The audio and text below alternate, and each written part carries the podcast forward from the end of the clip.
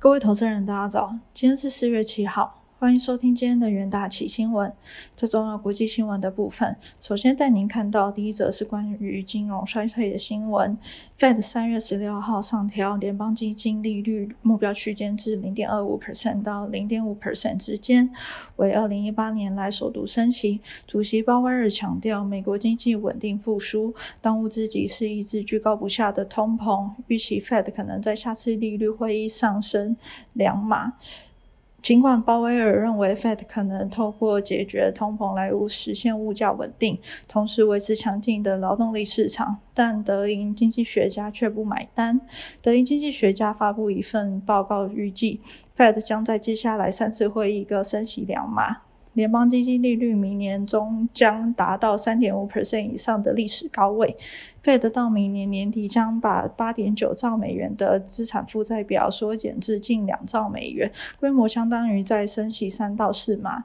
Fed 即将大幅度升息与缩表，将对美国经济造成重大的打击。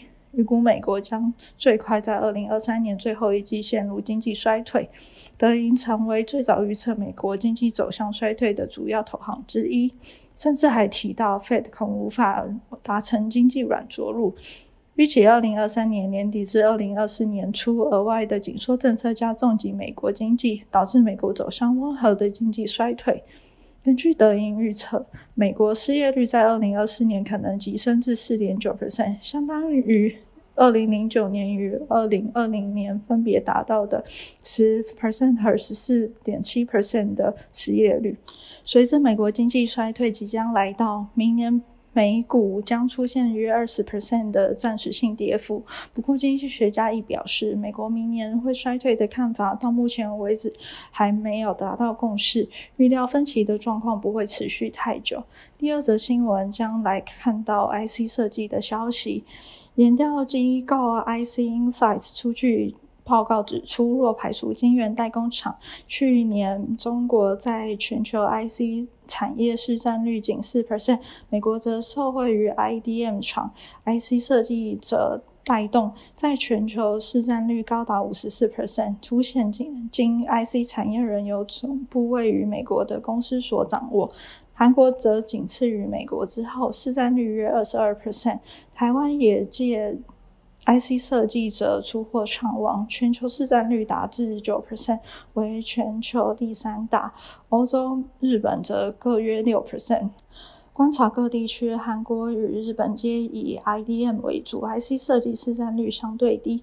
台湾、中国则刚好相反，属于 IC 设计表现突出，IDM 较少的商业模式。美国。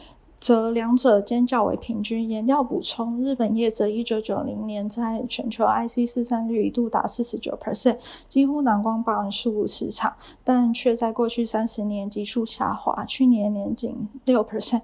欧洲业者的市占率尽管下滑幅度小于日本，不过去年也仅剩六 percent，低于一九九零年的九 percent。美国和亚洲 IC 供应商市占率则自一九九零年来一路攀升，如亚洲公司在在全球 IC 市占率自一九九零年的四 percent 飙升至去年的三十四百分等同于三十一年间产值年复合成长率达十五点九 percent，几乎是全球 IC 市场年复合年成长率八点二 percent 的两倍。第三则新闻来看到亚洲的消息，亚洲开发银行。表示，受到乌俄冲突的影响，亚洲开发中国家二零二二年 GDP 成长率下收至五点二 percent，低于十二月预测的五点三 percent 和去年的六点九 percent。二零二三年 GDP 预估成长五点三 percent，不过台湾二零二二年 GDP 展望上修至三点八 percent，高于十二月预期的三 percent。二零二三年 GDP 预估成长三 percent。ADB 在亚洲展望报告中表示，由于俄罗斯侵略乌克兰。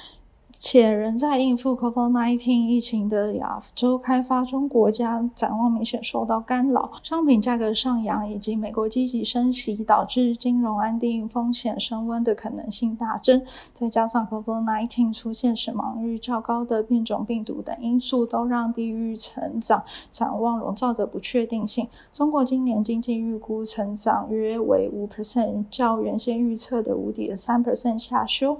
由于近期 COVID-19 疫情造成的经济混乱，还有消费降温。预估今年中国的经济成长率将大幅逊于去年的八点一 percent。以地域区分来看，今年不含南亚的经济成长率预测都从原先预期下调，其中东亚的经济成长率预估为四点七 percent，东南亚的经济成长率预估为四点九 percent，都低于原先预测的五 percent 和五点一 percent。通膨展望方面，由于商品价格涨幅超乎预期，亚洲开放中国家的二零二二年通膨率预估将达三点七 percent，高于原先预期的二点七 percent。接下来看到国内新闻，首先是国内行情的部分，Fed 再度释出鹰派的升息言论，台股六日同步跳水一步。大跌逾两百四十点，失守一万七千四百点关卡。电子族群惨遭空方趋吉，不过金融族群强势走高，非电族群也陆续回稳，带动大盘跌幅收敛。加权指数中场下跌零点五八 percent，收在一万七千五百二十二点五点，年线及月线是负的成交值。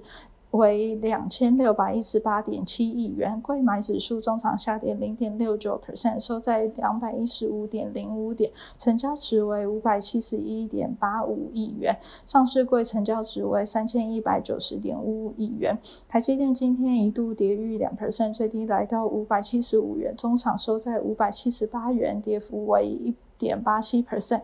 晶圆代工厂联电重挫三点七四 percent。联发科下挫两 percent，失守九百元关卡，收在八百八十二元。台达电、大力光、星星等卖压都相当沉重。不过，红海三月营收表现亮眼，股价力守平盘之上。友达也逆势上涨两 percent，站回二十元。